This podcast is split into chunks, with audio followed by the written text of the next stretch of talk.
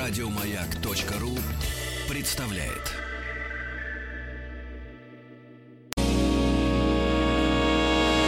Физики и лирики. Шоу Маргариты Митрофановой и Александра Пушнова.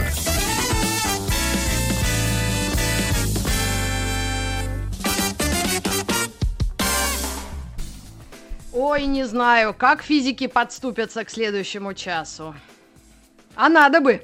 Ну вот и проверим. Вот мы, Ну да. физики, хотим, чтобы нас заинтересовала в гуманитарной вот этой вот теме э, наша уважаемая гостья Гайна Степанян. Здравствуйте. Здравствуйте. Здравствуйте. Лектор проекта «Синхронизация», писатель, ректор РУДН.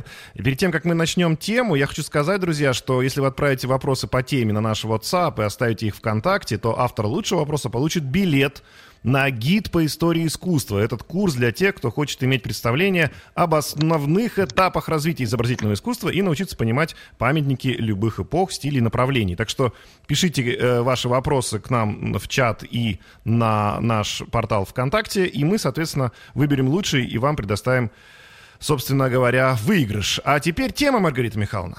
26 мая, по некоторым данным, ну вообще в последнюю неделю мая, в 1265 году родился флорентийский поэт, автор, философ, мыслитель, автор божественной комедии Данте Алигьери. И именно ему мы хотели посвятить э, ну, всего лишь час нашего эфира, но без этого никак. Да, Гаене Леоне? Да, здравствуйте. И между прочим, по прогнозам тогдашнего время, времени, э, это очень удачный день был для рождения, потому что родившимся на этой неделе предрекали успехи в науках, в искусствах, ну и во всем в том, в чем Данте преуспел. Да, и, кстати, он сам, по-моему, Мгм. где-то упоминал или в каких-то источниках, что я родился под созвездием близнецов, э, ля-ля-ля, что-то такое они в это Да, верили. да, да, да, да, он о, очень э, часто возвращался к теме звезд, и э, вообще звезды в его творчестве это путеводный символ. Недаром все э, три э, части божественной комедии заканчиваются словом звезды. ГН, дорогая, ну, я предполагаю, что у каждого культурного человека, я всегда говорю, пытаюсь это как-то обыгрывать, но есть томик Данте, который он приобрел а, в, а, в книжном или как-то вот, или кто-то подарил вдруг. Но так, чтобы до конца это дочитать, ну, скажите, почему это так сложно, и всегда нужно подходить к, к творчеству Данте, ну, вот, подготовленным, или э, послушать пару лекций, вот вашу, например. Э, Смотрите, э, в чем дело. Я думаю, проблема или не проблема э, Данте заключается в том же самом, я сейчас проведу внезапную аналогию, э, что и с Евгением Онегиным у Александра Сергеевича Пушкина. Данте вместил в свое произведение целую эпоху. То есть, Мгм. чтобы его понять, нужно понимать всю его эпоху. Причем, когда я говорю про эпоху, я говорю не только о современниках, о которых Данте писал, не только о политических дрязгах, которые раздирали Италию в то время. Нужно иметь представление о философии того времени, э, о э, научных идеях того времени, потому что они тоже были, э, включая даже происхождение пятен на Луне. Даже такие теории были. А Данте умудрился, например, в раю в стихах изложить целую философию Фомы Аквинского. Вы представляете, что это такое? А, Это, наверное, единственная сложность, э, потому что Данте – это первый поэт, который э, в наш, ну, вообще в в европейской цивилизации, э, который ориентировался на широкий круг читателей. Дело в том, что до Данте знание считалось привилегией для посвященных. Э, Именно поэтому э, старались писать на латинском языке, а не на разговорном языке, не на итальянском языке. Данте же впервые... То есть он был не чистым лириком, да, получается? Он был еще немножко физиком, по сути, да, Гайна? Он Ну, в, в кавычках. На самом деле, э, дело в том, что во времена Данте ценили даже не форму, а ценили ученость. И если э, поэт э, писал о науке, то в первую очередь ценили его научные э, познания. Современники восхищались комедией не потому, что это совершенное произведение, они восхищались ею, потому что в нее Данте включил очень много знаний.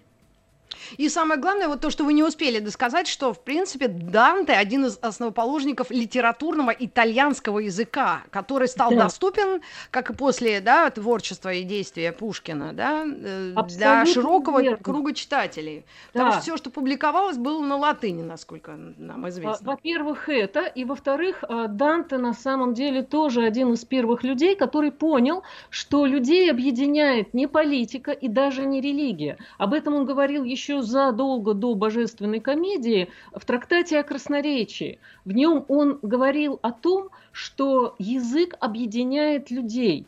И э, в нем, в этом трактате, он разбирает, в частности, вавилонское столпотворение, кару Божью, в чем оно заключается? В том, что Бог разобщил людей, дав им разные языки. А под разными языками Данте понимает не только национальные языки, итальянский, немецкий или еще какой-то. Он даже говорит о профессиональных языках. Да, там каменщик не всегда может понять учителя, ну и так далее. То есть мы потеряли единство, потому что потеряли общий язык.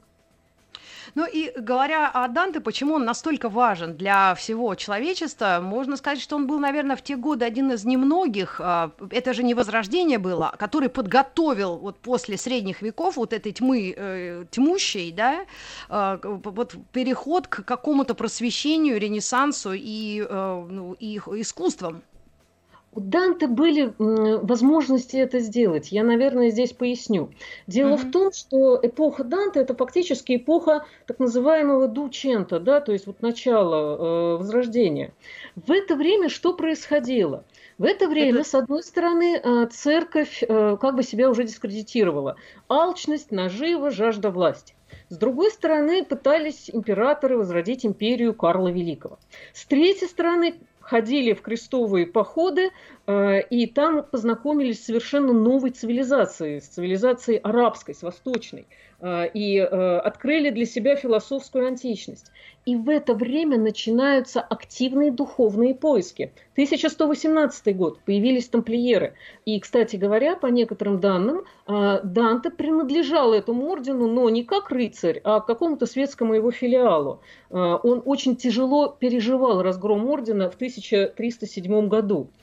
В это время появляются францисканцы, в это время появляются доминиканцы, и их всех, основателей этих орденов, что Франци, Франциска Осиского, что Доминика, Данте помещает в рай.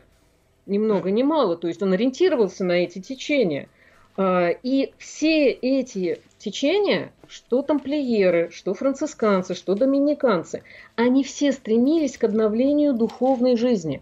Что делает Данте? Он подводит итог и он указывает новый путь. В этом его роль. Не случайно его ближайший ну, ученик, скажем так, Петрарка, первый вводит слово гуманизм. То слово, которое на слуху сейчас у нас. Угу. А кому а... он этот путь показывает? Э, опять же, просвещенным или тем, кто стремится к просвещению? То есть, э, в основном массы же все-таки были неграмотные. То есть, это узкий круг страшно далеких от народа людей или как там распределялось все? А, это нет. 14 век, правильно? Нет, это даже раньше, это 13 век. А, ну, начало, это конец э, 13 века, начало 14 века, да, то есть сама божественная комедия стоит на распутье. Время действия божественной комедии, оно очень четкое, это 1300 год. Угу. Вот, это тоже не случайно, мы еще, думаю, к этому вопросу вернемся. А, когда мы читаем божественную комедию, то мы везде а, встречаемся с разными персонажами, везде я имею в виду и в аду, и в чистилище, и в раю. И эти разные персонажи дают напутствие Данте, и заметьте, я говорю именно Данте, а не лирическому герою, там не герою, потому что Данте настаивает на автобиографичности этого произведения. Они все дают напутствие Данте, что он обязан вернуться и рассказать людям, э, которые сбились с пути, о том, что он увидел – и Данте первый, на самом деле, еще в монар... даже в монархии, у него другой трактат «Монархия» был, э, это один из его последних трактатов. Так вот, Данте первый, опять же, в истории европейской цивилизации, который не делит людей на просвещенных и непросвещенных, на христиан и нехристиан, на итальянцев и не итальянцев. Он впервые говорит о человечестве во всей его совокупности. Не случайно Петрарк mm. Данте приходит к гуманизму.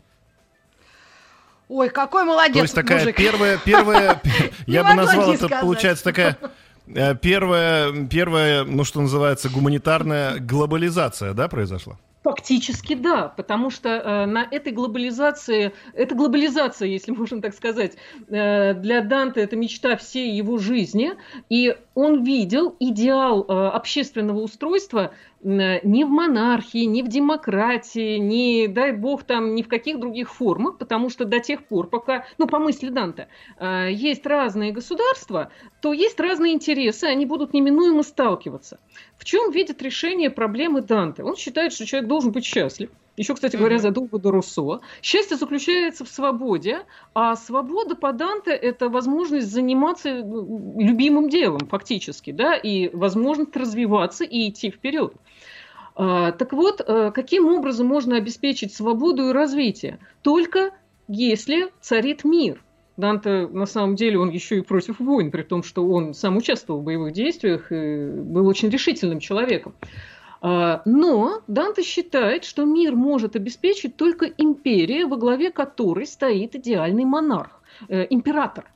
Почему император может обеспечить этот мир? Потому что, э, в отличие от разрозненных царьков, князей, дожей и всех остальных, у императора нет личных интересов, так как он и так всем владеет. Mm. Конечно, это очень утопичная модель, но тем не менее Данте впервые говорит о том, что все люди заслуживают счастья и мирной жизни. И еще ну, вот что, знаете, что делает Данте да. впервые? Просто вот оцените, это мы помним, да, это конец 13-го, начало 14 века. Он да. разделяет светскую и религиозную власть. Он говорит, что человек должен стремиться как к земному блаженству, так и к небесному. За земное отвечает император, за небесное папа, и они не должны никак пересекаться. Монархию запретили, внесли в кодекс запрещенных книг, и только в конце 20 века разрешили читать. Ой, подождите, так это разрешено на нашей территории произведение? На, С какого да, года? Это, разрешено, это Ватикан все запрещал. А, вот оно Ватикану как. вот эта идея разделения как-то не очень понравилась. Угу. А, и вот а с 13 Ватикан... века вряд ли что-то поменялось, или меняется все-таки. Или вот эти идеи, они настолько э, интересные, живучие и как бы применимы, или это просто как вот история развития политическая, экономическая, вот философская, вот это просто нужно было написать кому-то в 13 а, веке. На самом деле, э, фактически Данте, за что он еще, ему памятник нерукотворный в Италии, и рукотворных тоже очень много, и заслуженно, Э, дело в том, что э, Данте как раз говорит, ну, конечно, прежде всего об объединении итальянского народа. И со своей стороны, как поэт, он делает для этого все возможное. Но мы помним, язык объединяет людей, и он стоит у истоков э, итальянского литературного языка общего. Потому что при Данте, сам Данте насчитал 14 речений. И второе новое, что он сделал, эта идея оказалась очень живучей, это идея всеобщего человечества, конечно. Mm-hmm. А в остальном, ну, мы можем критиковать. Ну, 13 век, конечно, там его идеи о идеальной империи, об идеальном императоре, они, наверное, в чем-то утопичны. Но мы понимаем, что... Но он никак не высказывался насчет лежит... религии, да, я так понимаю? Так, тогда это было невозможно, наверное. Значит, вы сказали, ну, что-то говорил на тему Ватикана? А, Еще как говорил, у него вся божественная комедия на тему Ватикана. Он пап спокойно отправляет в ад. Ой, да, то есть это труд, который на, по тем годам был очень такой, ну, какой-то прогрессивный, если это можно назвать. Да, он был революционный. И... Данте был невероятно отважным человеком, невероятно решительным человеком. Я уже сказала о том, что он участвовал в боевых действиях, но это было не все. А, смотрите, например, пока он жил во Флоренции, э, случился такой казус. Там была одна часовня, в ней два раза в год крестили детей, и там какая-то очень была дурная конструкция купели. А, выемки, которые снабжались водой из колодца, и в которых было легко застрять маленькому ребенку. И один раз какой-то ребенок ребенок там и застрял, заигравшись. Начали кричать о помощи, как всегда никто не знал, что делать, потому что для того, чтобы его достать, надо было повредить купель. Данте, не сомневаясь, отправился крушить этот камень, спас ребенка, потом его обвиняли в богохульстве, и он еще оправдывался в божественной комедии, что как бы жизнь-то она дороже камня, и в глазах Бога тоже. То есть божественная комедия, несмотря вот на это название, это не это трактовка а, каких-то а, би- би- Библии или мира мира со- э, мира а, вот как-то соз- созда- создания мира, да? То есть он объясняет вообще, что происходит в этом мире, правильно? Э, С, с позиции человека секундочку. или и распределяет где чьи места? Бога, А. грешника, любви, женщины. А, На самом деле с, божествен- с бо- с божественной комедией э, сейчас это разговор, конечно, даже не на час. А, Я начну сначала. Давайте с названия. Божественная комедия. Из двух слов. Сам Данте ее божественной не называл. И даже современники ее так не называли. Слово «божественный» появилось, эпитет «божественный», появился только в XVI веке. Дальше. А, В чем, а, как Данте писал комедию? А, Вообще, почему он называет комедией? Исконно так повелось, что ну, в эпоху Данте комедией называли любое произведение, которое плохо начинается и хорошо заканчивается. Но у этого слова будет еще одно значение. Дело в том, что Данте позиционирует свое произведение как важное и для личности. Человек должен пройти ад, чистилище и рай для того, чтобы узреть Бога. И узреть Бога, не посмотрев в глаза Люцифера, невозможно. Так и для всего человечества. А, В эпоху Данте одно из христианских учений считало, что история делится на три части. Сначала изгнание Адама из рая, потом проходит шесть с половиной тысяч лет, и наступает 1300 год. Вот тот самый, в который и происходит действие комедии. А потом с 1300 года еще шесть с половиной тысяч лет и страшный суд. Таким образом, божественная комедия находится как бы в центре исторического ландшафта. Данте поднимается на гору для того, чтобы осмотреть прошлое и заглянуть в будущее. И комедия, слово комедия в этом, э, э, с этой точки зрения получает вот какое значение. Медио – то, что впереди. Э, да, или э, медито – это то, что надо запомнить, изложить. Посредник. То есть вот это срединное ее место в человеческой истории. Вы представляете, какой замах? Жуткое дело, но Мгм. так ли нужно? Вот мы вернемся вновь к, вот, к этим векам, как выглядела Флоренция, что позволило этому великому человеку, да, вообще это написать и осмыслить. Но все-таки нужно ли каждому человеку это все прочитать? Или можно как-то адаптивно к нему подойти? Вот э, у меня вот книга вот передо мной в переводе Лазинского. Ну, правда, ну не просто, а? Но, или вот как к этому относиться? Так, чтобы народ не, не, вот, не стеснялся, что, а я не читал. Я думаю, что, конечно, читать просто потому, что надо, это дело бессмысленное. Потому Мгм. что читать, возможно, стоит только тогда, когда понимаешь, что эта книга может ответить на какие-то твои вопросы. Мы и так уже, сло- конечно, знаете, есть был наш у нас такой замечательный исследователь Бахтин, и у него есть прекрасная формулировка, что э, ответ это то, что имеет вопрос. Без вопроса ответ не имеет смысла. О, как. Вот, да. без, То есть, без если вопроса. вопроса, да, если нет вопроса, Ответ то ответ будет. бесполезен. Мы делаем небольшую Я бы даже паузу. сказал Спасибо еще вам огромное. запроса, да, получается? Конечно. Да. Если нет да. запрос. Мгм. Вернемся к Флоренции 13 века через несколько минут. Оставайтесь с нами. Физики и лирики.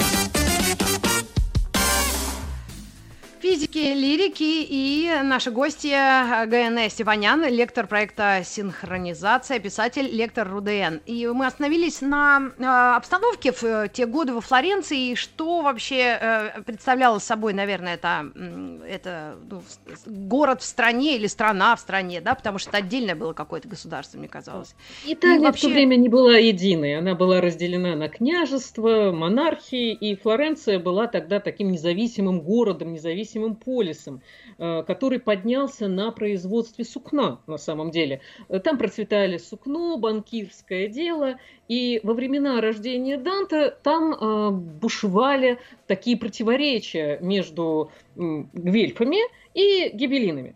А это Гвильфы это была такая партия, которая считала, что Флоренция должна выступать вместе с папой, а гибелины выступали за императорскую власть.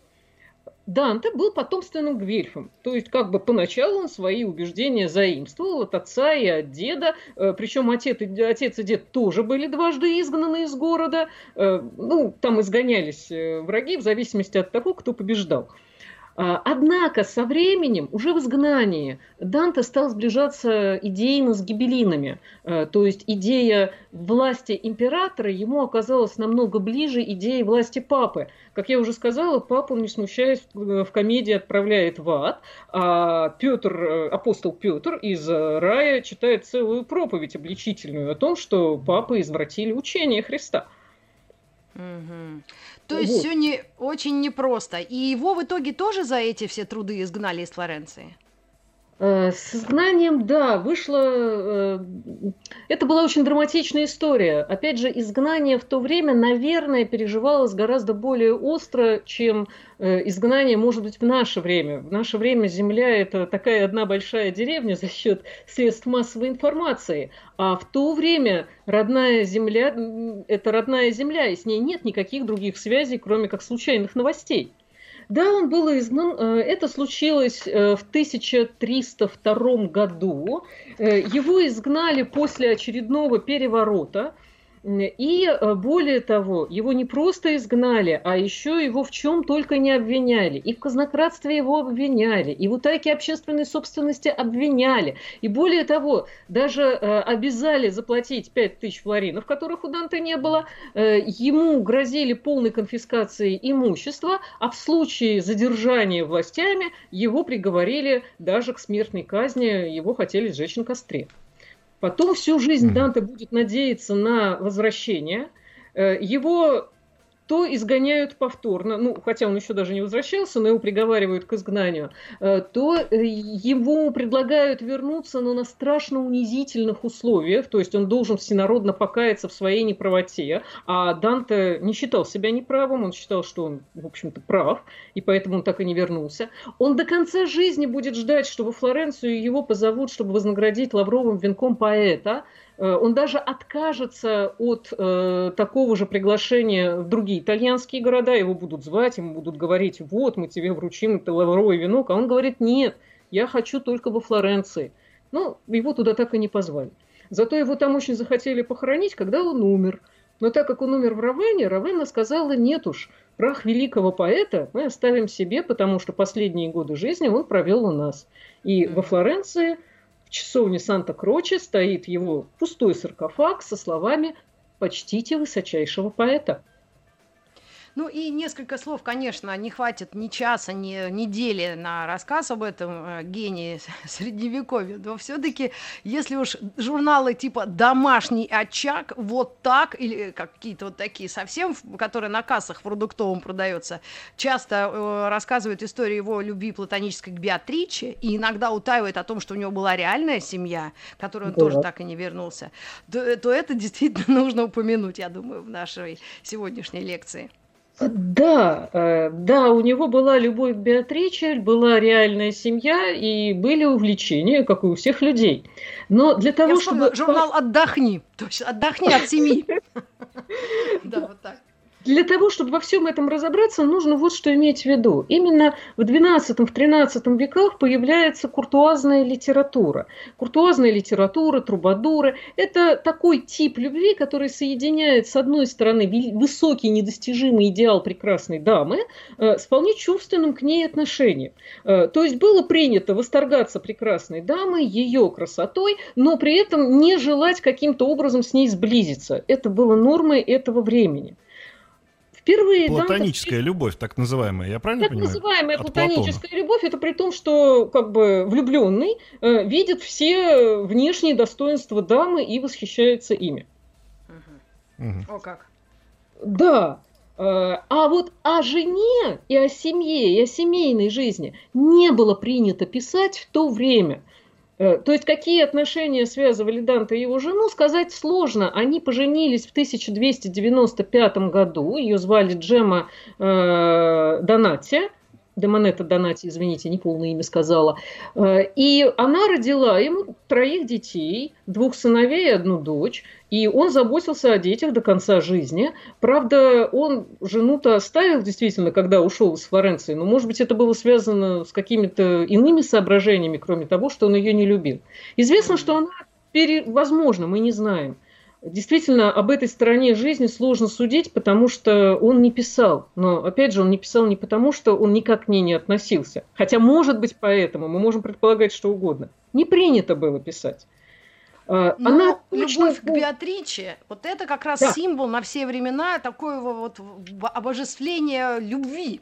Да? да. Так ли это? А, да, на самом деле э, это действительно так. Она очень много для него значила. Они встретились впервые когда ему было 9, ей было 8, э, девочка в валом платье, и поэтому она часто у него встречается в валом платье. И вообще, друзья, так для себя имейте в виду, э, при Рафаэлите это будут такие художники, и из гида синхронизации, наверное, можно о них узнать, и не только о них. Э, у Данте есть три ключевых цвета – белый, зеленый, красный. Белый – цвет веры, зеленый – надежды, красный – ожидаемо любви. Флаг Италии, нет? Вот ведь, я об этом не задумывалась. Ну, я так прикинула. Да. Э, и э, это была первая встреча. Потом во второй раз он с ней встретился через 9 лет. И он страшно смущался ее присутствия. Вообще там над этим даже посмеивались. Но вот этот бесстрашный человек, который вообще не боялся говорить, не боялся действовать, э, возлюбленный страшно смущался. А потом он узнает о том, что она потеряла лучшую подругу, что потом она потеряла отца, э, а потом она умерла сама. Его история этой любви, она состоит из настолько незначительных событий, что некоторые биографы даже думали, что это вообще выдуманный персонаж. Но нет, действительно она жила, она родилась в 1267 году, известно имя ее отца, известно, что она умерла в 23 года. А, и после ее смерти Данте даже хотел наложить на себя руки, он даже не хотел жить. То есть ее смерть заставила его полностью переосмыслить всю свою жизнь, и тогда он написал свое первое такое значительное произведение, в которое включил все свои канцоны. Он написал «Новую жизнь». И вот, например, что он говорит о, о любви и о Беатриче. «У меня не было другого учителя в поэзии, кроме себя и самой могучей наставницы – любви». А что он про Беатриче пишет? Облеченная в скромность, сияя красотой, шествует она среди похвал, будто ангел, сошедший на землю, чтобы явить миру зрелище своих совершенств. Ее присутствие дает блаженство, разливает отраду в сердцах. Кто ее не видал, не может понять всей сладости ее присутствия. И что такое тогда в этом ракурсе комедия, друзья мои? Да, это третья встреча – и путешествие в ад и чистилище необходимы для того, чтобы заслужить встречу с любимой женщиной. Тихо, тишина. Алло, алло, алло. Нет, нет, нет, там мы, мы, думали... мы замерли прямо. Замерли, Мы замерли, потеряли... слушая внимательно. А Гайне, у меня такой вопрос к вам. Э, человек, честно говоря, я физик, и вообще меня не сильно, литер... очень плохо разбираюсь в литературе, но вопрос такой. Вот смотрите, я сейчас попытаюсь себя, простите уж меня, дорогие радиослушатели, поставить на место папы римского того времени. Вот. Есть человек, да, он написал что-то, что мне, например, очень-очень не нравится и, в общем-то, возмущает. Я, наверное, не буду особенно за ним гоняться и что-то предпри- предпринимать, если я пойму, что его высказывания, что называется, не пошли дальше. То есть он не является, по сегодняшним словам, трендсеттером, да, то есть человеком, который, за которым следят, к которому прислушиваются. Если говорить про нашего замечательного, если про нашего Данте замечательного говорить, он был э, человеком на то время, после выпуска замечательной своей этой божественной комедии, которому все прислушались. Причем я имею в виду вообще не только элиту, да, я имею в виду вообще простой народ. И насколько он был в этом плане э, э, значимым человеком, вот как сейчас говорят, opinion-мейкером. Простите за меня за американизмы эти поганые. Вот. Гайне, вам вопрос. А, да, я понимаю. Дело в том, что э, мы сейчас исходим из э, как бы некого единства власти. Папа не был абсолютным владыкой. Вы помните, против папы было целое, цел, была целая партия гибелины.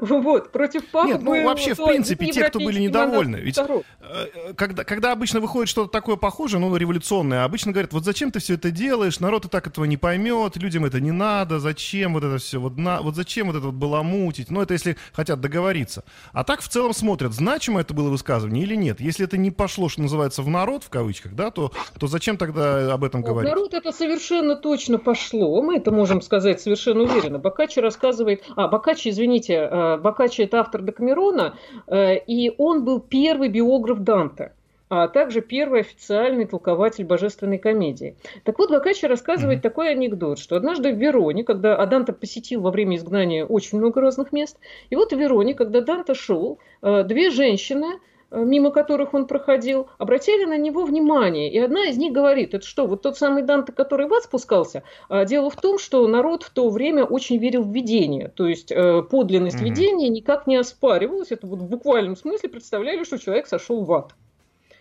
И вторая говорит, ну да, конечно, видишь, какая у него борода, точно уж опаленная адским пламенем. Вот. То есть, э, да, но при жизни Данте божественная комедия полностью свет не увидела. Последние песни рая были изданы только после его смерти. Э, то есть, как бы оно выходило частями. Но в любом случае у папы, поверьте, кроме Данте было очень много других проблем. Он имел дело с огромной раздробленной страной. Ну, не, не, не совсем огромной, я, наверное, здесь преувеличиваю, э, но Италия была как лоскутное одеяло. Угу.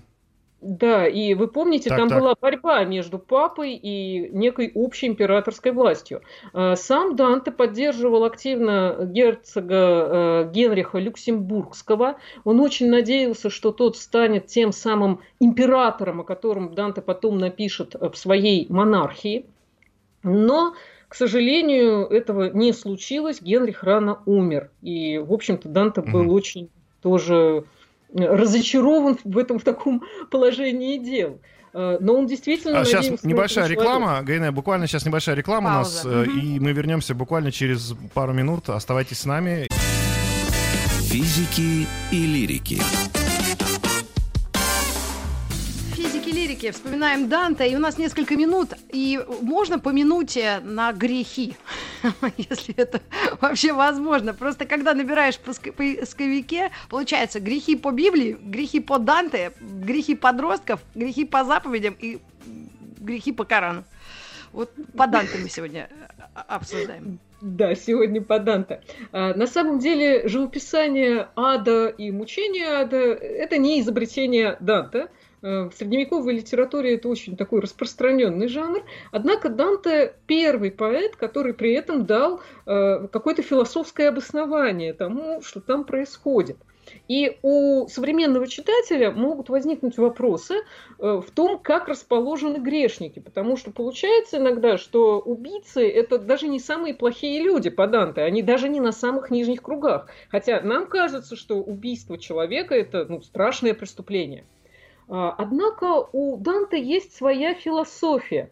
Э, да, то есть, смотрите, у него богохульники наказываются относительно мягко, убийцы не на последних кругах, ниже убийц, например, самоубийцы, еще ниже самоубийц, фальшивомонетчики внезапно, а в пасти у Люцифера самые страшные по Данте предатели – Брут, Кассий и Иуда. Есть общий принцип. Если грех носит материальный характер, то за него как бы легче наказание. А вот если преступление вторгается в какие-то духовные связи, то кара более страшна. Души первых пяти кругов просто невоздержанные. Они э, совершили дурные дела в рамках некого естественного природного закона, который просто не так поняли. Ну, там, растратчики, например, или наоборот, скупцы, или э, те, кто, э, или сладострастники вот такие люди. Грабеж и убийство – это тоже действие внешней силы. Они не приносят вреда душе жертв. Расточительство, самоубийство – это О, уже намного хуже. Это а про 13 сам... век говорим, а то а? оговоримся, а то мало ли чего, господи. Да. да. Но самый страшный грех по Данте, в самом деле самый страшный, это грех, связанный с обманом и с э, обманутым доверием, с предательством. Предательством. Да. да. То есть грех, э, этот грех, э, он касается духовности. ну, например, да, подделка денег. Почему это грех? Потому что деньги это идеальные знаки, они определяют перемещение материальных объектов. Поэтому фальшимонетчики это совершенно страшные люди. Но еще хуже обманщики. Почему? А вот для этого нам надо еще с вами вспомнить трактат о красноречии, о котором мы сегодня уже упоминали. Человек – это единственное существо, у которого есть дар речи. Ангелам, демонам говорить не надо, животным говорить не надо, говорит только человек. То есть между разумом и смыслом есть некий вот этот объект. А что, что такое слово? Помните Иоанна, да? Вначале было слово, и слово было у Бога. Что делает обманщик? Он извращает природу Бога. Что может быть страшнее? Ой, жуткое дело. Ну, Гайне, у меня еще такой вопрос. Мы вот перед рекламой вы говорили о том, что, ну, могу я так сказать, что Данте, в общем-то, был отчасти еще и политиком в каком-то смысле? Да, Или хотел да, в этом немножко Он занимался активно политической деятельностью. Во Флоренции он был приором. А занимался? Да, он да. очень активно занимался. И получается, что люди, ну, которые, соответственно, в политике на тот момент были, они пытались каким-то образом переманить его на свою сторону, или, или он как-то был, в общем, достаточно принципиальным, там, держался каких-то своих позиций и не пытался как-то колебаться. Он был очень принципиален, то есть мы видим, что в божественной комедии, мы видим, что он благополучно отправляет в ад и Гвельфов, и Гибелинов, э, то есть всех, то есть в какой-то момент он отделился от всех партий, и более того, э, одна из причин, почему он э, так хотел видеть видеть Генриха Люксембургского на императорском престоле, это было обещание Генриха э, вообще ликвидировать все партии. Вот так. Да. Ну, я думаю, И что, как конечно... тогда жить без партий? Да. Ну, э, Данте считал, что император разберется. Ага. На император. у него есть мудрые советники, потому что э, императора как бы на самотек никто не пускает. Э, Данте видел идеальную монархию в том, что ну, даже не монархию, империю, да, э, в том, что есть император, которому власть дал Бог, а при императоре есть мудрые советники, великие поэты. Ну, вот, например, он Данте. И прототип такого советника он видел в Вергилии, который его сопровождает по кругам ада и по чистилищу. Не случайно он выбирает в спутнике именно Вергилия, а не Гомера, например. Mm-hmm. Ну, видите, раз... У нас... Э, что, что? Вопросы, Победитель? да. У нас дело в том, что мы должны выбрать вопрос. У нас осталось пару минут. Вот. Угу. Э, вопрос пришел такой. Как связаны всадники апокалипсиса и семь смертных грехов на предпоследнем кругу ада? Вот человек очень интересуется. А откуда, из какого города? Из Переяславля-Залесского? Сначала ответим на вопрос, а потом человек скажет, будет он говорить, с какого города или нет. Итак, всадники апокалипсиса и семь смертных грехов. Знаете, я вам честно скажу, вот этот вопрос прямо сейчас меня поставил в тупик. Потому что я... Да, а, дело в том, что а, я Скажу вам так, а, дело в самой комедии э, есть четыре смысла. Э, когда Данте ее писал, он ориентировался на Библию. Библия у современников Данте э, читалась в четырех смыслах. Смысл первый – это буквальный, смысл второй – аллегорический, смысл третий – моральный и смысл четвертый – анагогический. А, и вот угу. точно по такому же принципу строится сама комедия. То есть буквальный смысл у Данте поэма – это искупительный акт, в котором возможно самопознание, необходимое для покаяния и для встречи с Беатриче. Есть аллегорический смысл, это такой смысл общественный, в котором э, Данте показывает анализ современности. Есть смысл моральный, нем выражено движение мировой истории, и так называемый анагогический, то есть идеальный, это изображение сотворенного мира, это энциклопедия натур философских знаний Средневековья. И, вероятно, разговоры про связи всадников и грехов, они ну, вот не на одну, не на, даже не на две минуты. то есть здесь Ой, тогда вот такой быстрый вопрос, чтобы вы просто выбрали, Гайне, какой из них лучше. Расскажите про то, как Флоренция и Равена решали, где будет его могила. И могила Какой Данте. вам вопрос больше нравится? А у нас только два вопроса? Нет, и еще самый главный вопрос. Был ли э, Данте политиком от э, Александра Борисовича Пушного? Ну, Его можно направить. Уже на этот вопрос. Ну, так а, вопрос да, хороший был. Конечно, был. А, давайте, мне больше даже нравится, а, я, я вообще очень люблю все вопросы, я люблю, когда спрашивают, это означает, что слушают. А, я бы выбрала первый вопрос, потому что он э, показывает, что человек, э, автор этого вопроса, несомненно, интересуется текстом. И мне это приятно. Огромное вам спасибо. Спасибо. Мы Спасибо выбрали лучший огромное. вопрос. Еще больше подкастов на радиомаяк.ру.